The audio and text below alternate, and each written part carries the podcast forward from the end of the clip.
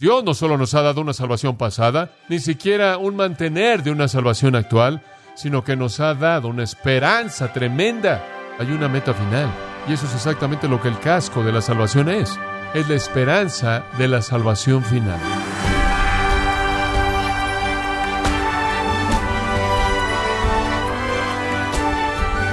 Bienvenido a su programa Gracias a vosotros con el pastor John MacArthur.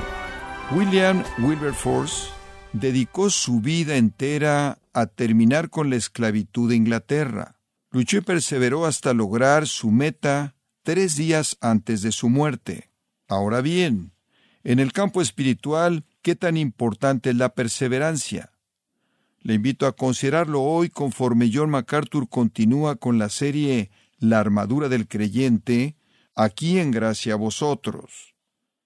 Leamos los versículos 13 al 17 de Efesios 6. Por tanto, tomad toda la armadura de Dios para que podáis resistir en el día malo y habiendo acabado todo, estar firmes. Estad pues firmes, ceñidos vuestros lomos con la verdad y vestidos con la coraza de justicia y calzados los pies con el apresto del Evangelio de la paz. Sobre todo, tomad el escudo de la fe, con que podáis apagar todos los dardos de fuego del maligno, y tomad el yelmo de la salvación y la espada del Espíritu, que es la palabra de Dios. Ahora, en ese pasaje tan tremendo, Pablo nos presenta los recursos para ganar la victoria en la vida cristiana, por lo menos con respecto a la batalla con Satanás y sus demonios. Queremos entrar a la quinta parte de la armadura, una verdad tremenda, tremenda en el versículo 17. Y tomad el yelmo de la salvación. Eso es todo lo que dice. Dice usted, ¿qué hay ahí en eso? El yelmo de la salvación, eso es fácil, ser salvo. No, eso no.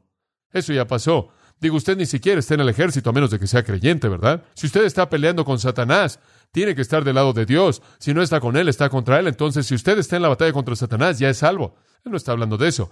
El casco de la salvación no es salvarse. Él no está diciendo, por cierto, en quinto lugar, sálvese. Dice, usted, bueno, ¿qué significa? ¿Qué está diciendo entonces? Le voy a dar un poco de teología, póngase cómodo, tome su pluma o lápiz y tome unas cuantas notas y veamos lo que podemos ver acerca de esto. En primer lugar, ahora usted tiene que entender esto.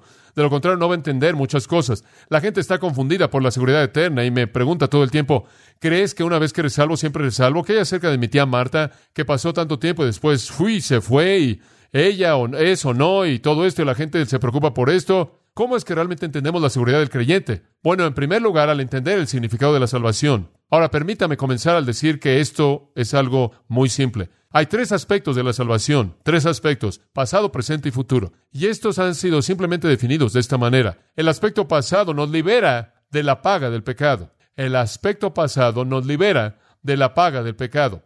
En otras palabras, si usted me dice, ¿Eres cristiano? ¿Has sido salvo? Yo diría sí. ¿Cuándo pasó? Bueno, hace tantos años atrás. Y en ese punto, cuando confesé a Jesucristo, le entregué mi vida, mis pecados fueron colocados en Él en la cruz, por así decirlo, y Él pagó la paga por mi pecado. Eso está en el pasado. La paga está pagada. Yo morí. Yo fui crucificado con Cristo, mas no obstante vivo, ¿verdad? Yo morí. Pablo en Romanos 6 está diciendo eso en esencia. Él está diciendo, moriste una vez, ya no necesitas volver a morir. Cuando moriste, moriste cuando creíste en Cristo, fuiste crucificado con Él, la paga es pagada, el pecado fue enfrentado, ya no hay más paga que pagar. Romanos 8.1 dice, por tanto, no hay que condenación para los que están en Cristo. Eso ya está cubierto. Entonces, el aspecto pasado de la salvación es libertad de la paga del pecado. Hay un aspecto presente, libertad del poder del pecado. El pecado ya no tiene que dominio sobre usted. El pecado ya no tiene dominio sobre usted. El pecado ya no tiene poder para reinar. El pecado ya no tiene dominio. ¿Por qué?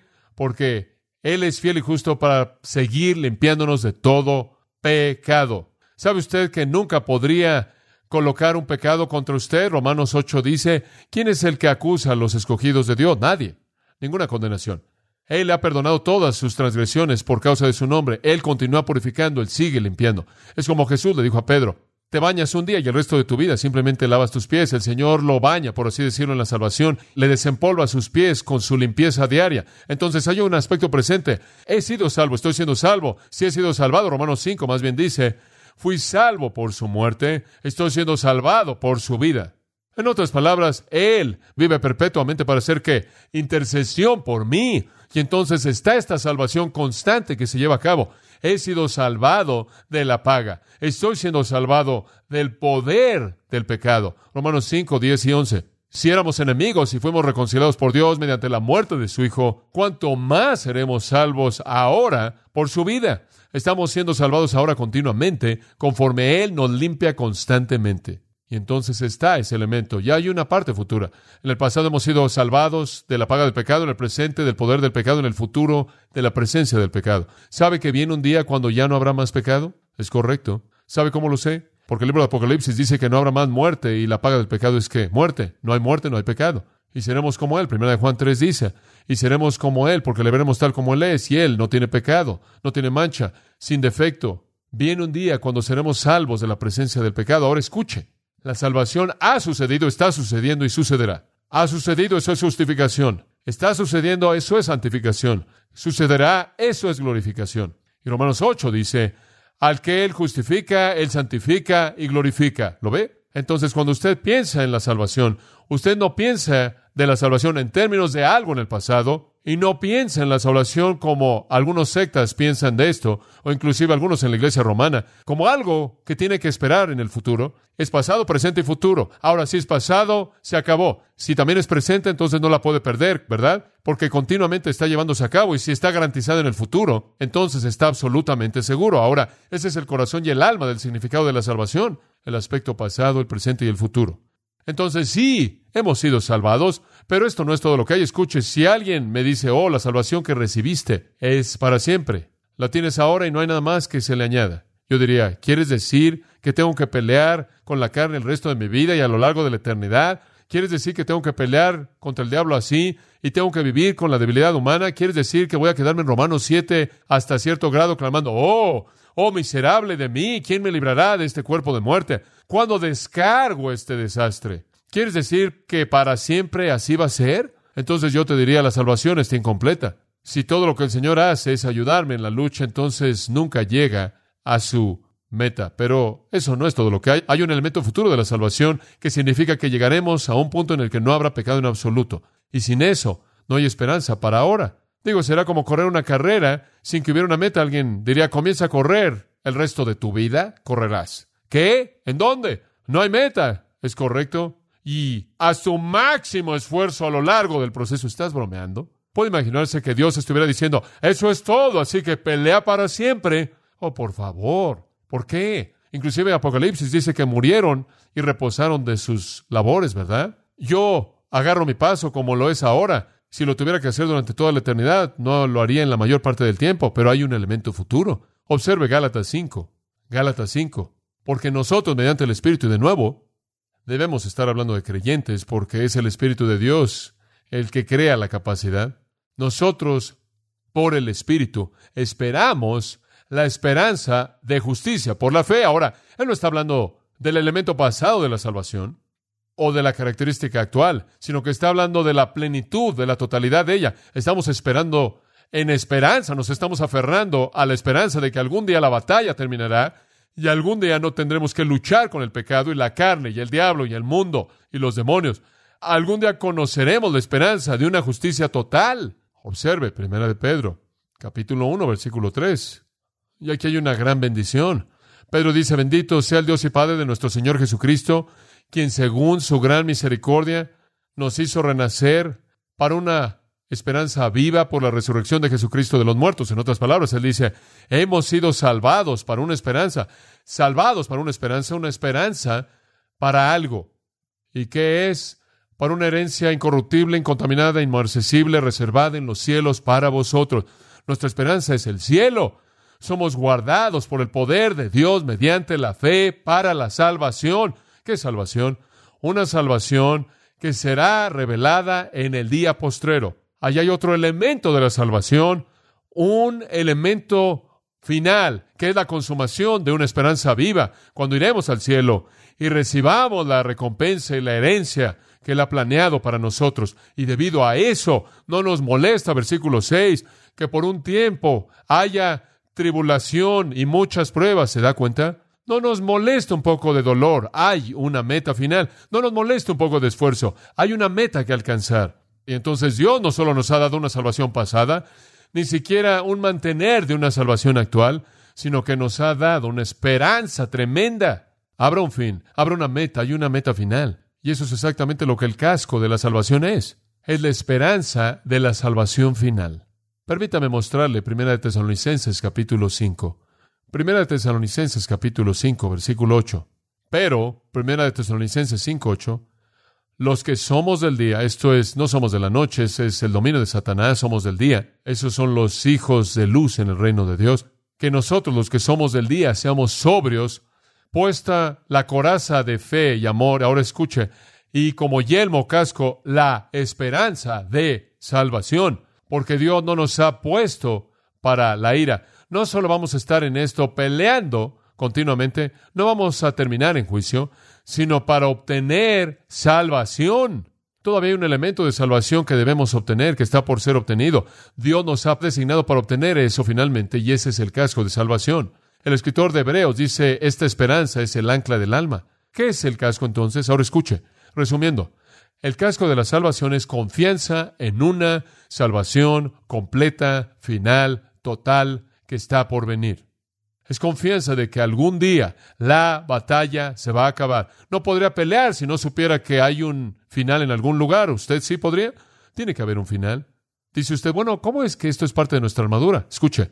¿Se acuerda de esa espada grande que el soldado romano tenía que enfrentar? ¿Sabe cuál es esa espada grande que Satanás usa? Tiene dos lados. Un lado es desánimo y el otro lado es duda. Vamos a hablar de la duda la próxima vez. Pero para esta ocasión, desánimo. ¿Sabe lo que Satanás quiere hacer? quiere pegarle en la cabeza con el desánimo la duda para desanimarlo. Hombre, estás dando mucho y no recibes mucho a cambio, estás viviendo esta vida cristiana, estás apartándote del mundo, hombre, estás viviendo y ¿qué sucede? Acabas de perder tu trabajo. Gran bendición, ¿verdad? Has estado leyendo tu Biblia diariamente y tu esposa nunca ha sido tan impaciente, aún antes de que compraras una Biblia. No le ha afectado en absoluto. ¿Qué está haciendo Dios en tu vida? Has estado yendo a la iglesia por tantos años, ve a tus hijos, no te respetan ya más de lo que te respetaron antes y comienza a desanimarse. He estado enseñando una clase por tanto tiempo y me pregunta si alguien lo entiende. Dice usted, realmente se desanima. Esa es una de las cosas. Lo otro con lo que Satanás quiere pegarle en la cabeza es la duda. ¿Cómo sabes que realmente eres un cristiano? ¿Estás seguro que realmente eres salvo? ¿No lo mereces? Mira lo que acabas de hacer. ¿Crees que esa es una manifestación de ser un cristiano y la gente sufre de duda y desánimo y eso es lo que él usa y el casco de la salvación es una protección? Hablemos del área del desánimo. Permítame ilustrarlo al pedirle que me acompañe a Primero de Reyes, capítulo 19. Primero de Reyes, capítulo 19, la gran historia de Elías. Elías es, digamos, el Pedro del Antiguo Testamento, él sube y baja mucho, pero Elías en este punto acaba de ganar una gran victoria, digo, una victoria como ningún otro profeta de Dios jamás la ganó. Acaba de haber sacado una espada y mató a 450 sacerdotes de Baal. Ahora yo diría que realmente fue un ganador ese día. Y se acuerda que Dios envió fuego del cielo, quemó el sacrificio, quemó el altar, inclusive limpió el agua que habían derramado ahí y Elías estaba dominando, él estaba diciendo, Señor es Dios, Jehová es Dios, Baal no, Baal está perdido y hombre, él tiene la victoria. Bueno, el capítulo 19, no ha pasado mucho tiempo. Acab le dijo a Jezabel todo lo que Elías había hecho y cómo él había matado a los profetas con la espada. Y Jezabel envió un mensajero a Elías diciendo, que los dios me hagan a mí más, sino que tu vida sea como la vida de uno de ellos mañana para este momento. Ella dice, Elías, por hacer eso, y por cierto, ella adoraba a Baal, por haber hecho eso, te voy a matar mañana o voy a morir tratando. Ahora, si yo fuera Elías, yo habría dicho, mira Señor, acabo de haberte hecho un gran favor, 450 sacerdotes de Baal eliminados, dame un día de descanso, por favor.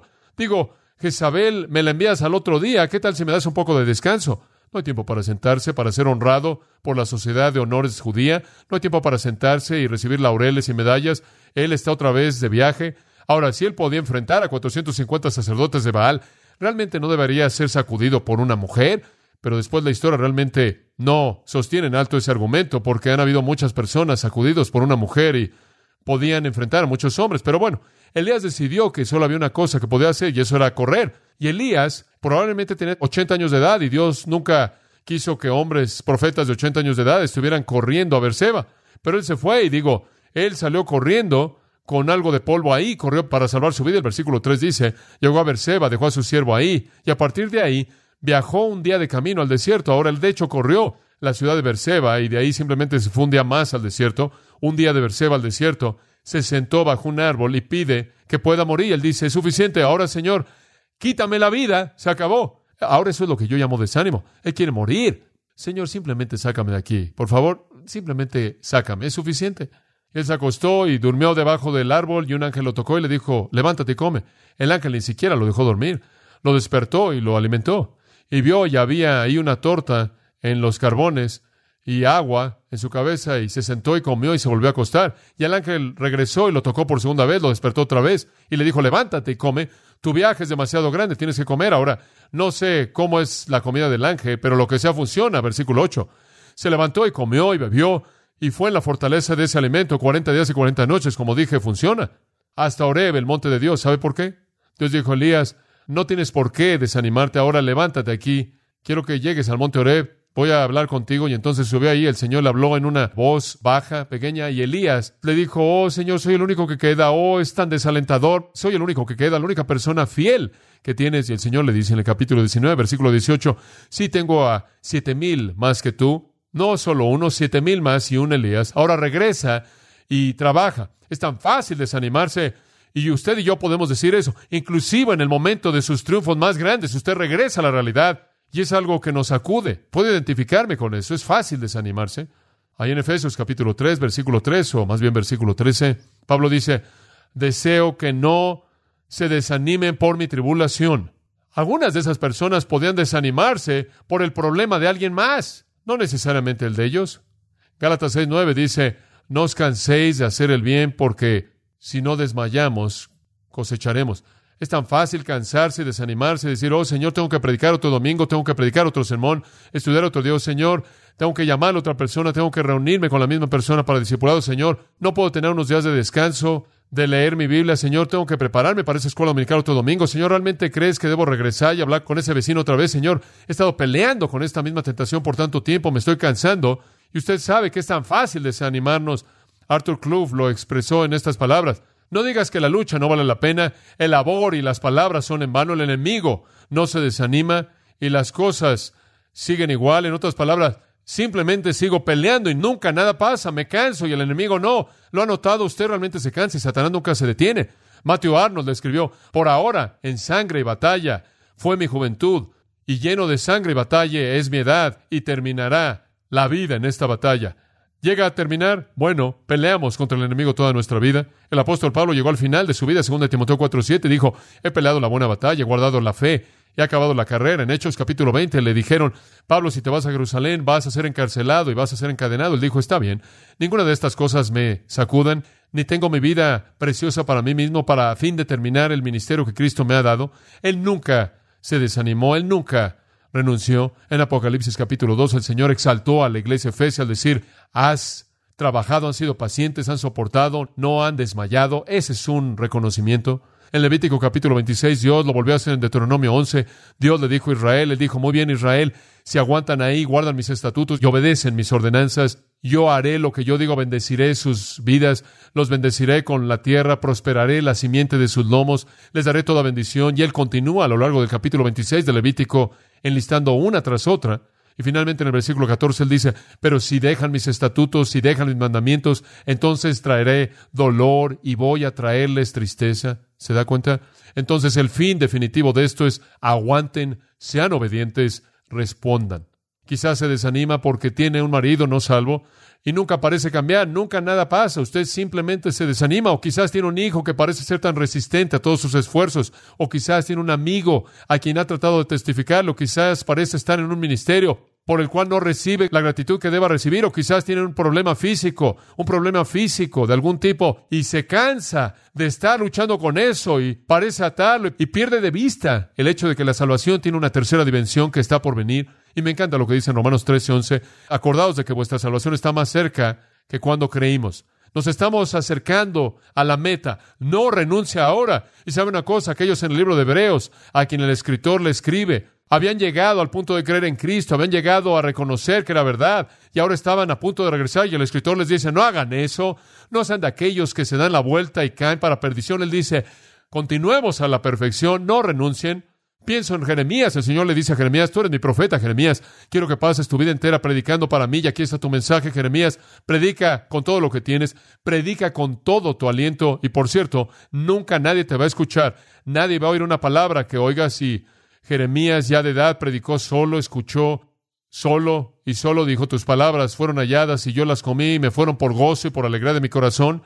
Y después estuvo Job y el Señor despojó a Job de todo lo que un hombre puede ser despojado, le quitó todo lo que tenía, todo lo que él amaba, y sin embargo él dijo, aunque me mataren, él esperaré, y él aguantó ahí. Y cuando se acabó todo, él dijo, oh Dios, de oídas te había oído, mas ahora mis ojos te ven y me aborrezco a mí mismo en polvo y en cenizas. En otras palabras, oí cómo eras tú, pero en la adversidad, conforme fui fiel, te vi. Aguante y no deje que Satanás le aflija con desánimo. Jesús nuestro Señor en Lucas 18.1 dijo, los hombres siempre deben orar y no que desmayar. Cuando usted se ve a sí mismo desmayando, comience a orar. Me imagino que la prueba de la virtud de cualquier persona es qué es lo que los va a hacer detenerse, ¿verdad? Muchas personas llegan a la primera línea de defensa y renuncian. Muchas personas renuncian cuando llegan a escuchar un disparo por primera vez, pero después están aquellos que hacen una diferencia en el mundo porque van línea tras línea tras línea de oposición. Hombre, usted lo puede hacer si trabaja por mucho tiempo. No se desanime. Escuche, recuerda lo que dijo el Señor Jesús. No habéis sufrido hasta la sangre. Nadie lo ha crucificado usted todavía. Aguante ahí, aguante ahí. El problema no es desmayar, sino perseverar. Satanás lo va a desanimar de la manera que él pueda. Le va a decir usted que no está obteniendo ningún resultado para todo su trabajo. Ah, nadie te escucha. Mira, estás haciendo esto fielmente. Nadie te da ningún laurel. Nadie te dice nada. Es tras bambalinas. ¿Quién va a saber si pecas? No te preocupes por la batalla un poco, descansa. El casco de la salvación me protege de desmayar, de cansarme, de desanimarme. ¿Por qué? Porque tengo una esperanza y mi esperanza es que hay luz al final de ese túnel y algún día voy a llegar a la luz gloriosa de la presencia de Jesucristo. Y como ese hombre que me escribió una carta, no quiero estar delante de mi oficial comandante con vergüenza en mi rostro, porque renuncié a la mitad de la batalla, ¿verdad? Quiero estar ahí y decir, oye, Señor, digo, puedo estar golpeado y sangrando, pero aquí estoy, pelea hasta el final. Mi abuelo, que Dios lo bendiga, murió en su lecho de muerte con cáncer. Había consumido su cuerpo y él vio a mi padre y le dijo, solo tengo una petición, Jack. Oh, si tan solo pudiera predicar un sermón más hasta el final. Y entonces mi papá tomó el sermón que él había preparado, pero nunca lo predicó. Lo imprimió y lo entregó a la iglesia. Y entonces él predicó un sermón más hasta el final. Aguante. Apocalipsis 2 y 3 dice, al que venciere, al que venciere, al que venciere, al que venciere, al que venciere, daré, daré, daré. En otras palabras, Dios le reserva cosas especiales para el vencedor, grandes cosas. ¿Se acuerda de Timoteo? Timoteo se desanimó. ¿Qué desanimó a Timoteo? Bueno, muchas cosas. Una, era joven. Él se vio tentado por pasiones juveniles y él se cansó. Otra cosa, él era joven y la gente estaba diciendo, ah, eres demasiado joven para saber algo, Timoteo menospreciaban su juventud. Otra cosa, él estaba teniendo problemas con su estómago y Pablo le dijo, debes tomar un poco de vino por causa de tu estómago. Él fue sacudido y después se avergonzó por Pablo porque Pablo estaba todo el tiempo en la cárcel y él estaba molesto por el hecho de que la gente decía, sí, sí, tú eres uno de los discípulos de ese hombre. Él estaba avergonzándose de mí, dijo Pablo.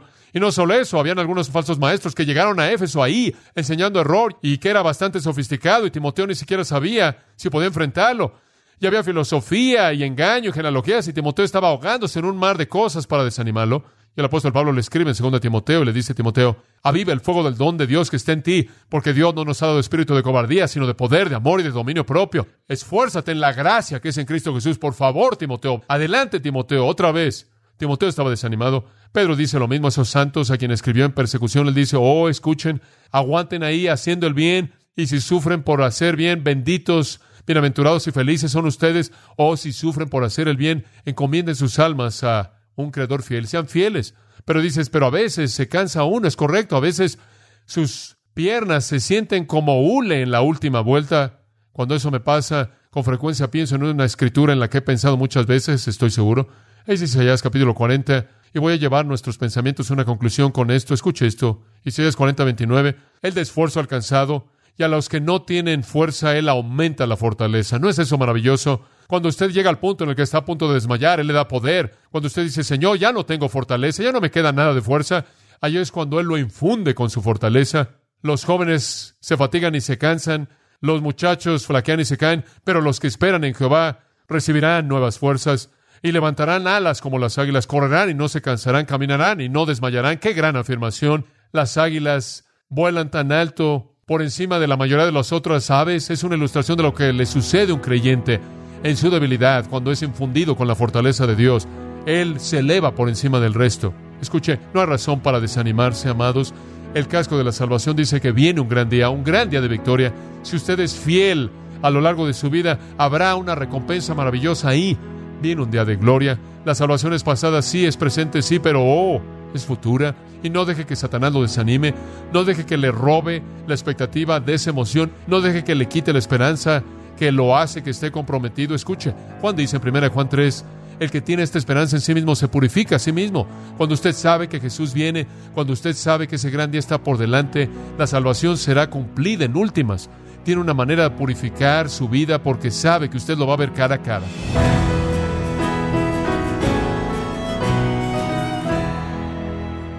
John MacArthur nos recordó que podemos vencer el desaliento si tenemos una perspectiva eterna usando el yelmo de la salvación, parte de la serie La armadura del creyente, en gracia a vosotros. Estimado oyente, nos complace anunciar la conferencia Expositores 2019, que se llevará a cabo los días viernes 27 y sábado 28 de septiembre en Los Ángeles, California. En esta ocasión el tema será Proclamando el Evangelio verdadero. Grace Community Church ha diseñado esta conferencia anual para fortalecer a la iglesia local a través de la capacitación de sus líderes. El pastor John MacArthur y Paul Washer serán dos de los predicadores principales de esta conferencia Expositores 2019. Para mayor información e inscripciones de la conferencia Expositores 2019, visite conferenciaexpositores.org. Repito, conferenciaexpositores.org. Y también recuerde que puede descargar todos los sermones de esta serie, La armadura del creyente, así como todos aquellos que he escuchado en días, semanas o meses anteriores, en gracia.org. Si tiene alguna pregunta o desea conocer más de nuestro ministerio, como son todos los libros del pastor John MacArthur en español, o los sermones en CD, que también usted puede adquirir, escríbanos y por favor mencione la estación de radio por medio de la cual usted nos escucha en gracia a vosotros. Es importante conocer no solo el país y ciudad de donde usted nos escucha, sino también la radio. Para quienes contactan nuestro ministerio por primera vez, pueden solicitar una copia del mensaje de promoción sin costo alguno, un mensaje por oyente únicamente. Si usted vive en los Estados Unidos o Puerto Rico, escríbanos a Gracia Vosotros, P.O. Box 4000, Panorama City, California 91412 o puede escribirnos a través del siguiente correo electrónico radio arroba Bueno, en nombre del pastor John MacArthur de nuestro redactor Rubén Rocha y del personal de este organismo, le damos las gracias por su tiempo y sintonía, invitándole a que nos acompañe en la próxima edición y juntos continuar desatando la verdad de Dios un versículo a la vez, aquí en gracia a vosotros.